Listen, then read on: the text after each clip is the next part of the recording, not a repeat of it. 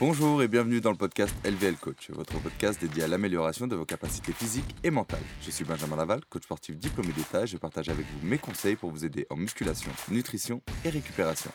Prêt pour cet épisode? C'est parti Aujourd'hui, on parle ensemble du CrossFit. Et pour débuter cet épisode, on va faire un peu d'histoire ensemble. Donc le CrossFit, il trouve ses racines dans les années 1970 lorsque son fondateur Greg Glassman commence à expérimenter avec ses clients les mouvements fonctionnels. À l'époque, il était convaincu que l'entraînement traditionnel en salle de sport c'était insuffisant pour développer une véritable forme physique polyvalente. Il a donc cherché à créer un programme d'entraînement qui pourrait s'adapter à tous les niveaux de compétences et d'âge et qui engloberait toutes les facettes de la condition physique. Et c'est seulement en 1996 que Greg Glassman va ouvrir sa première box de CrossFit à Santa Cruz, en Californie. Quelques années plus tard, au début des années 2000, il décide de partager son programme d'entraînement avec le monde entier en lançant le site crossfit.com. Ce site propose un entraînement quotidien gratuit, des vidéos éducatives et un forum pour que les adeptes du CrossFit puissent échanger de leur expérience et donner leurs conseils. Grâce à cette plateforme, la méthode d'entraînement se répand rapidement et commence à être adoptée par des professionnels du fitness, des athlètes et des militaires du monde entier. L'année 2007 voit la naissance des premiers CrossFit Games qui sont organisés à Aromas en Californie afin de déterminer The Fittest on Earth. Cet événement annuel rassemble les athlètes les plus performants du monde entier pour se mesurer les uns aux autres dans une série d'épreuves de force, d'endurance et d'agilité. Les CrossFit Games ont connu un succès tellement fulgurant qu'ils sont aujourd'hui l'un des événements sportifs les plus populaires au monde. Ils sont diffusés sur ESPN en direct et suivis par des millions de fans.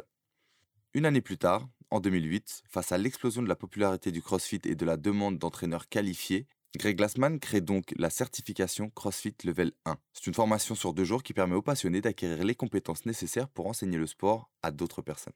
Aujourd'hui, il existe plusieurs niveaux de certification jusqu'au level 4, mais également des formations spécifiques sur la nutrition, le coaching, qui vont permettre de garantir la qualité la sécurité des entraînements dans les différentes salles de CrossFit à travers le monde. Il a longtemps été dit que le CrossFit était un effet de mode, mais aujourd'hui, CrossFit est le numéro 1 dans le secteur du fitness. Si on parle pour la France, aucune autre marque de fitness n'est autant présente que les box de CrossFit sur le territoire. Et oui, CrossFit est devant les Basic Fit, les Fitness Park et autres low cost. Et si on regarde à l'échelle du monde, c'est une des chaînes qui se multiplie le plus vite de ces dernières années. Pour vous dire précisément, le CrossFit est à la 7 place derrière Pizza Hut, Burger King, KFC, Starbucks, McDonald's et Subway. Quand on y pense, c'est assez drôle de se dire que la première chaîne de fitness et de remise en forme est au milieu de plusieurs chaînes de restauration rapide. Alors maintenant qu'on a vu un petit peu l'histoire du CrossFit, qu'est-ce que c'est que le CrossFit? Eh bien, le CrossFit, ça consiste à effectuer des mouvements fonctionnels constamment variés et effectués à haute intensité. Donc, les mouvements fonctionnels, si vous ne savez pas ce que c'est, ce sont des systèmes de recrutement moteur universels réalisés sous forme de vagues de contraction musculaire partant du tronc et se propageant aux extrémités. C'est des mouvements composés, c'est-à-dire polyarticulaires, en gros des mouvements locomoteurs naturels, des mouvements de tous les jours. Ce qu'il faut savoir, c'est que le CrossFit n'est pas un programme de fitness spécialisé, c'est une méthode d'entraînement qui permet d'optimiser les compétences physiques dans chacun des dix domaines de fitness reconnus. L'endurance cardiovasculaire, la résistance, la force, la souplesse, la puissance, la vitesse, la coordination, l'agilité, l'équilibre et la précision. En effet, les crossfitters ne cherchent pas à être polarisés, à être spécialisés sur une discipline, mais à être bons partout. On a l'objectif du CrossFit, mais comment ça se passe réellement une séance?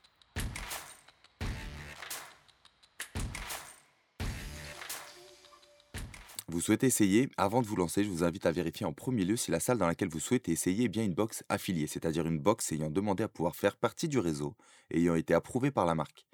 Les affiliés sont disponibles gratuitement sur le site crossfit.com. Vous ne pouvez pas passer à côté. Je vais essayer maintenant de vous décortiquer étape par étape le déroulement d'une séance de CrossFit afin de rassurer les personnes qui peuvent potentiellement avoir peur de se lancer. Donc quand vous allez regarder le planning d'une box de CrossFit, le cours de CrossFit ça s'appellera WOD.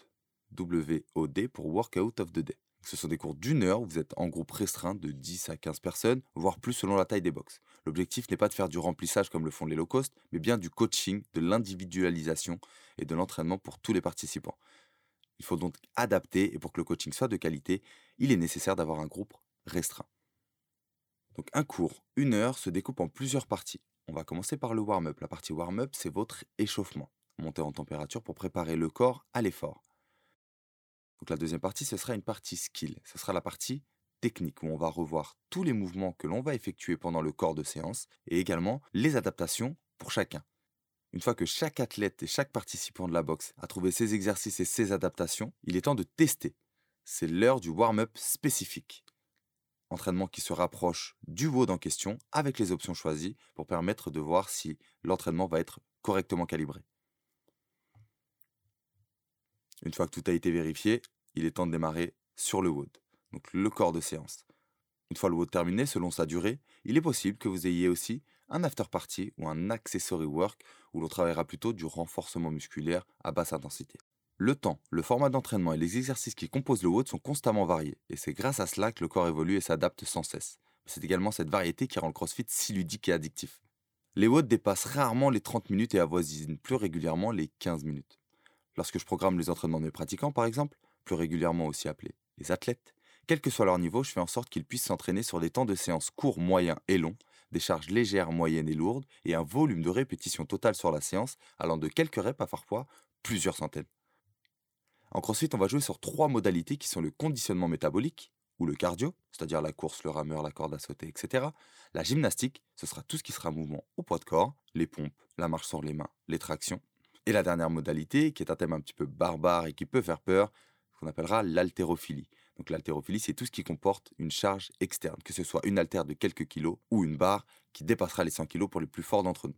Lorsque l'on programme en CrossFit, il faut se rappeler que le corps est une machine capable de courir, sauter, pousser, tirer, nager, lancer, porter des charges. Bref, c'est un outil multifonction qui doit être entraîné dans tous ses aspects afin d'obtenir un corps en parfaite santé. Car oui, le CrossFit a pour objectif d'améliorer la santé et le fitness de tous ses pratiquants. C'est bien pour cela que CrossFit travaille en étroite collaboration avec des nutritionnistes et médecins à travers le monde et s'efforce de continuer à former tous les coachs via leur propre formation sur l'alimentation, l'entraînement, l'anatomie ou à l'aide d'articles consultables par tous et ajoutés régulièrement sur le site crossfit.com. Ça y est, vous connaissez presque tout sur le CrossFit. Vous savez maintenant que c'est une activité destinée à tout le monde avec un objectif de santé. Et malgré ça, de nombreuses personnes continuent d'avoir des a priori sur cette méthode. Et c'est dans cette deuxième partie d'épisode que je vais tenter de démystifier les préjugés que certains peuvent avoir à l'encontre de cette si belle méthode d'entraînement qu'est le CrossFit. Merci d'avoir écouté LVL Coach Podcast. J'espère que cet épisode vous a plu. Si c'est le cas, pensez à vous abonner pour ne manquer aucun conseil sur la musculation, la nutrition et la récupération. Dans la partie 2, on parlera des principaux préjugés sur le CrossFit et j'essaierai de les démystifier tant que possible. En attendant, prenez soin de vous et je vous dis à bientôt pour un nouvel épisode.